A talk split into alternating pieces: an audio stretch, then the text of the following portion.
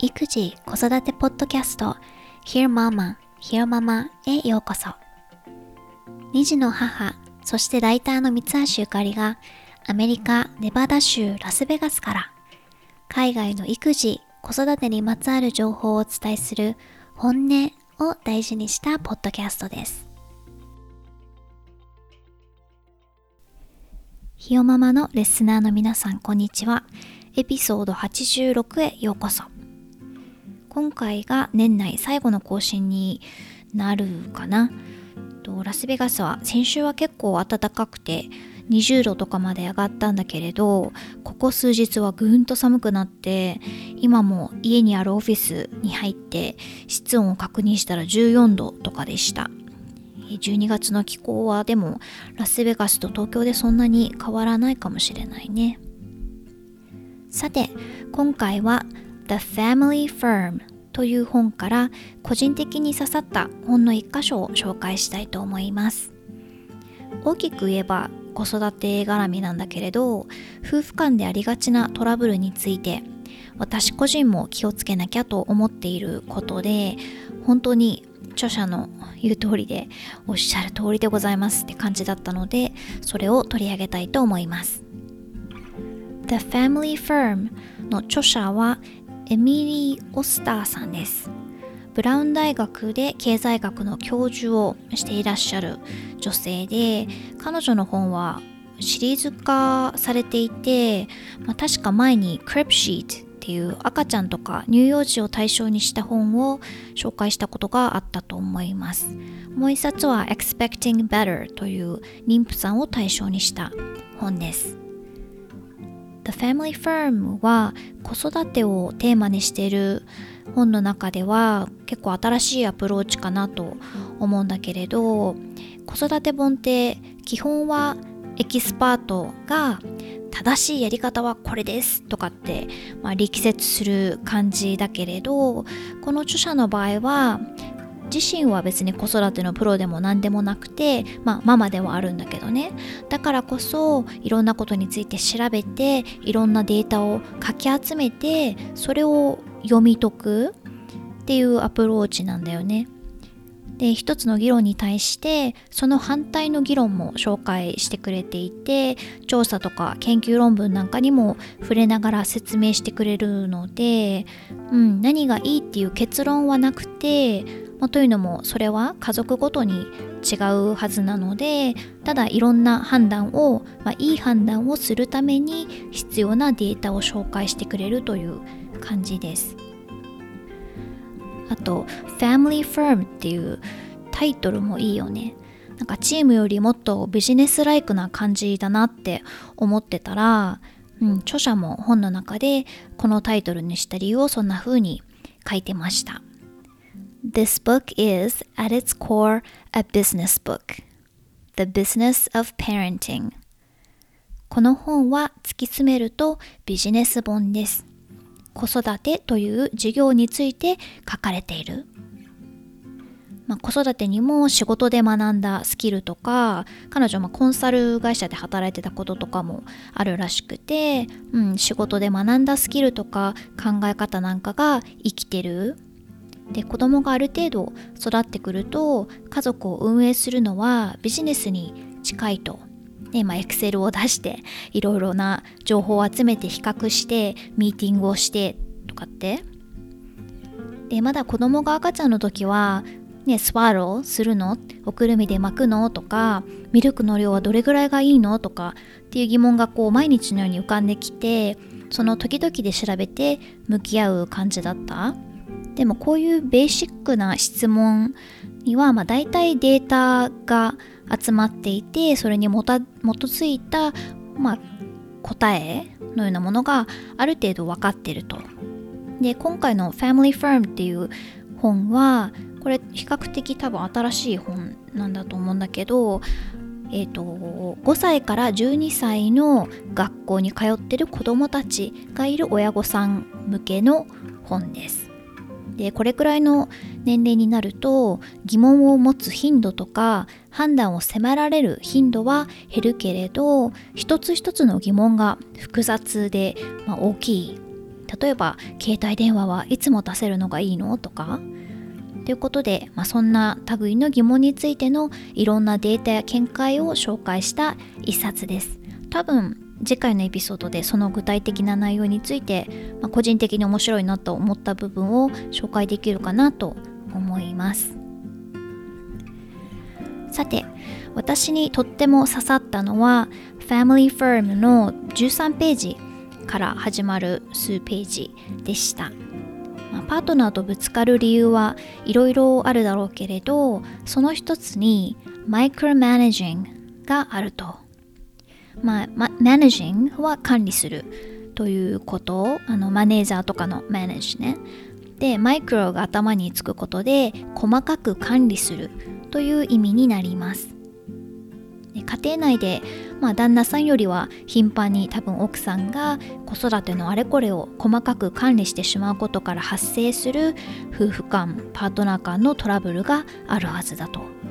でこの細かく管理してしまうレベルが職場では決してしないような細かさなんじゃないかと、まあ、だからこそ問題になるんだというふうに著者は言ってます。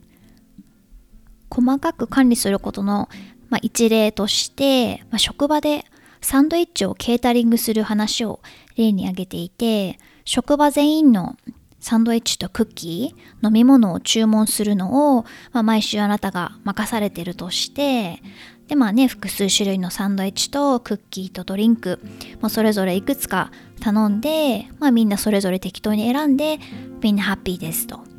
でもある種プロジェクトにかかりきりで時間に追われてるから、えー、と同僚にランチの注文を代わってもらうことにしたと。もちろんと同僚は快く引き受けてくれたとします。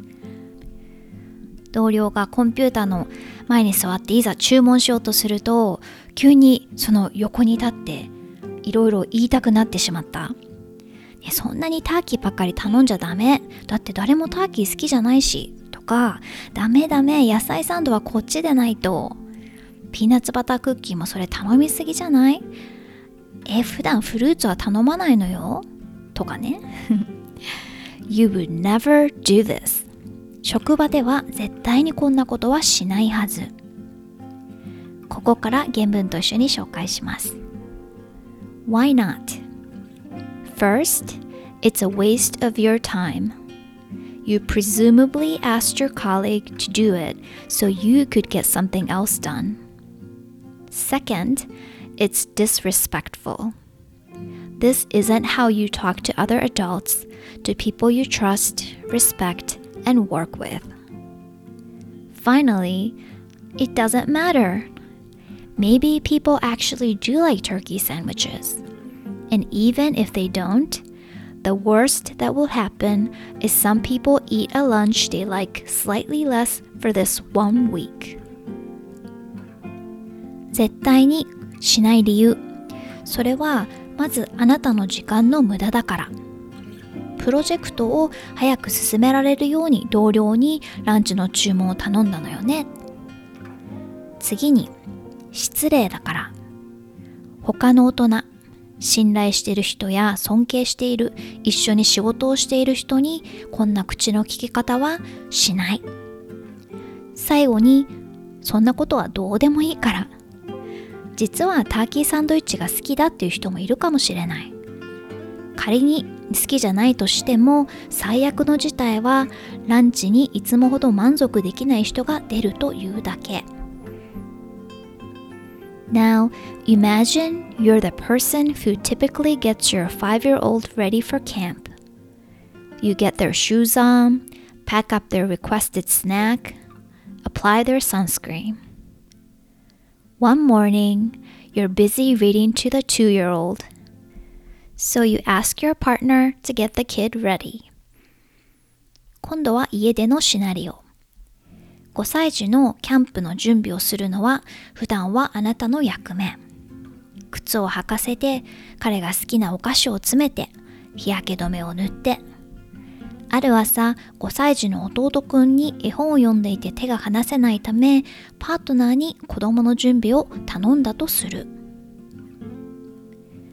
When the book is done, you go down to see what is going on. Those aren't the right shoes. He likes a less ripe banana than that. He'll never eat one with brown spots. We don't use the blue spray sunscreen, we use the green spray one in the morning. 絵本を読み終わってどうしてるかなと思って下に降りていってみるとその靴じゃダメよそんなに黒くなって熟れたバナナじゃ食べないのよこの子は朝は青いボトルの日焼け止めじゃなくて緑のボトルに入ったやつを使って。Maybe you would never do this either but I bet it sounds a lot more plausible than the work scenario.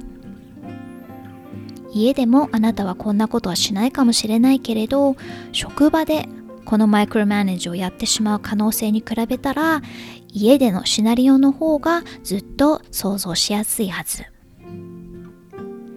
Yet, the reason not to do it are all the same. You're wasting your time. You're disrespecting your partner. And it doesn't matter. Any shoes are fine. You might be wrong about the bananas, but even if you're not, your child missing a snack one day is not a crisis. And why do you have two different spray sunscreens anyway? でも家でこれをするべきじゃない理由は職場の理由と同じ。時間の無駄だし、パートナーに対して失礼。それにどうだっていい。どんな靴だって変わらない。それに熟れたバナナを食べないっていうあなたの意見は間違ってるかもしれない。仮にあなたが正しかったとしても、ある一日だけ子供のスナックがないからといってそれは危機じゃない。それにそもそも何で2つも日焼け止めが必要なの？子供のお菓子に何を食べさせるべきなのかっていうことをパートナーと話すことはあるかもしれないしそれは家族の big picture その家族の方針を決めることだから話しておくことが大切。でもその話をする理由は、まあ、いちいち毎朝のようにお菓子に何を持っていくかで議論しなくてもいいようにするはず。なので、ビッグピクチャーの話さえ押さえておけば、あとは子供の世話をしている人に完全に任せましょうと。という個人的に耳が痛い話だったので、本の、まあ、メイントピックもっと面白い話いろいろあるんだけれど個人的に刺さった内容だったのでこの部分を紹介してみました。録音後期。どうも皆さん元気にしてますか、えー、なんか子供たちの学校が始まっ、うん、特に長男くん？いろいろ学校関連のイベントごとだったりうん、ボランティアしたりとか用事があったりしていつもバタバタしてる気がします。まずあの今回話したマイクロマネージの話についてなんだけれどこれはもう完全に私は有罪で旦那氏に対してやってしまうんだよね。でここ最近だとあの次男くんが鼻垂れ小僧になっていて寝起きに鼻の周りにこう鼻水が固まっちゃってて硬くなってたのででそれをパパがキッチンのお皿とかを拭くタオルで拭こうとしたの。少し濡らしてたけどね。で、まあそれじゃ硬いからって言って違うタオルを手渡した。で、まあこれに対して旦那氏はチーって感じで で、あとは、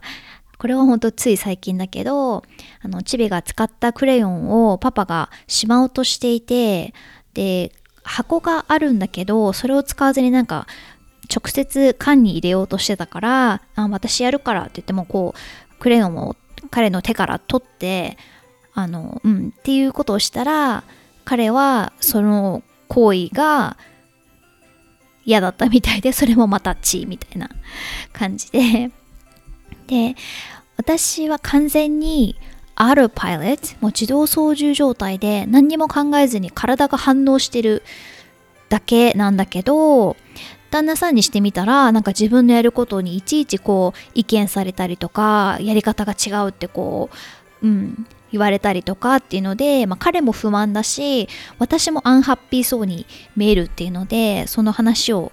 うん、旦那氏に言われてああってこう気づかされたんだよね。でそんな矢先にこの本のこの部分を読んでああ私だっていう感じでちょっと反省をさせられました。うん。で旦那氏に言われてすぐに彼の言い分というかまあその彼の、うん、指摘が理解できたのは私の母親がいてくれる時に彼女が私に対して同じ感じだから、うん。まあ、良かれと思ってヘルプしてくれてるのはもうほんとその通りなんだけど彼女も多分何も考えずに体が動いてるんだよね。常に人のために何かすることに慣れちゃってるから。だけど私にしてみたら大丈夫だからっていう時もあってうん。で私はもうだからまさに 母親にうん、似てるので彼女の行動を自分だと思ってみると旦那氏の言ってることがすごく分かりました。でもまあ著者も言ってたみたいに、ね、次男くんの鼻がカピカピだって別になんで拭いても死にはしないし、ね、すっきりすればいいわけでで特に、うん、気をつけたいのはその自分がね、これやってとかってその旦那氏にお願いして何かをやってもらうときは、もうお願いしたならそのやり方にケチをつけたりせずに、もう完全に任せる。うん。っていうことをしなきゃいけないなって。なんかお願いしたのにね、なんか中途半端に口出したりとか、見たりとかしてるのって、本当だからじ、時間の無駄だよね。うん。2人とも時間の無駄、どっちかがやればいいはずのことを2人でやる必要は全くないので、うん。でお互いに不満になってしまうっていうもう負のサイクルなのでこれは2022年の本当私の課題です気をつけます本ではここから我が家の近況報告、えー、息子くんがまたこの冬もうほんと5回目ぐらいの風邪っぽくて主に鼻？鼻風邪とちょっと咳が出てる感じで。でなんか長男くんのクラスは確か12人生徒がいるんだけれどなんかのウイルスが流行ってるらしくてママ友さんと話してたら 今日の生徒は3人だったとかって言ってて。うん。で学校に戻るためにコロナの検査を受けてクリアにならないといけないのでみんな個別に検査を受けてるんだけれどみんなネガティブだから、まあ、コロナではないっていうことは分かってるんだけどまあでもみんな同じ症状だから何かしらなんだけどそう。でうちのこのクラスだけがそんな感じでみんなダウンしてるので周りの他の、ね、同じ年齢の子供たちと普段だったらあのお休みの時間とか一緒に遊べるんだけど校庭というかプレイグラウンドで。だけどそれもなんか うちのクラスの子たちはちょっと隔離されてるらしいです。ね早くみんな元気になってほしい。本当は先週と今週とで Family Tradition 家族のしきたりについて子供たちのその両親、ま、ママでもパパでもがクラスに来て話すってことになっててでキックボクシングとかなんか M&M パンケーキとかってまあいろいろみんなあのテーマを決めて話すはずだったんだけれどそんなこんなでもうん、本当は今日私話すはずだったんだけど子供が3人しかいないっていうのでリスケになりました。だから年明けかな？にあのおせち文化について話そうかなと思っててで紙のお弁当箱みたいなの用意してここにこのこの具が入るんだよみたいな感じでこううんやろうかなと思ってるんだけどで私は上がり症なので、まあ、3歳児が相手だと分かってはいるけれどみんなの前で話すって思ったらちゃんとしなきゃと思っていろいろ準備してたのでちょっとこうガクって感じなんだけどまあちょっと仕切り直しで年明けにみんなにそんな話をしたいなと思います。数週間前にクリスマスイルミネーションのイベントに行ってきました。Enchanted という名前のイベントなんだけれどテキサスのどこかオースティンだったかなとかワシントン DC とか確か北米で4カ所ぐらいでやってるらしいんだけれどこれがでもほんとすごく良くてラスベガスはあのシーズン中にベガスのプロチームがプレーする野球場が舞台でで中央の球場がイルミネーションのこう森みたいになってて迷路になってるのね。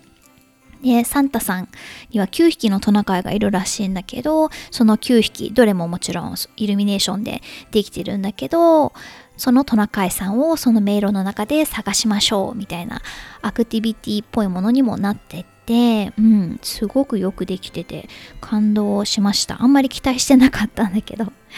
で食べ物も地元のレストランとかファーストフードとかあとチョコレート屋さんとかも出店を出してるし、うん、で子供が遊んだりあとなんかクリスマスのオーナメントを自分でこう色塗りできるようになってる木製のものとかであのを作ったりするようなスペースもあったりしてうちは2人ともん？もうすぐ1月に次男くんは1歳半で長男くんは今、うん、3歳半だけれど2人ともとっても楽しんでたのでもう2回行ってるんだけど来週チビたちが元気だったら3回目行こうかなと思ってます。ということで2021年最後のひよママエピソードをお届けしました。えー、年始まりにはなんか100回とか年内に行くかなとか思ってたんだけど全然でしたあの私はアンカーっていうポッドキャストの配信プラットフォームを使ってるんだけれどそのサービスが Spotify に買収されたのでの Spotify からあのひよママの2021年を振り返ってみたいなメールが来たのね。でそれによると2021年、えー、ひよママは24エピソード更新されて新たにリリースしたコンテンツの長さ合計分数は707分だったそうです。私は7月7日生まれだからなんかなんかいいこと起こりそう？わかんないけど。はい。で24エピソードなので707分終わると、まあ、1回29分とかになるんだけど多分前半から半ばにかけてのエピソードが結構長めだったのでうん、この長さなのかな。ということで、えー、締めに入るの2回目だけれど、うん、2021年も最後まで聞いてくださってどうもありがとうございました。また2022年にお話ししましょう。皆さん良いお年をお過ごしください。バイバイ。今回も Hear Mama を聞いてくださってどうもありがとうございました。ではまた次回お話ししましょう。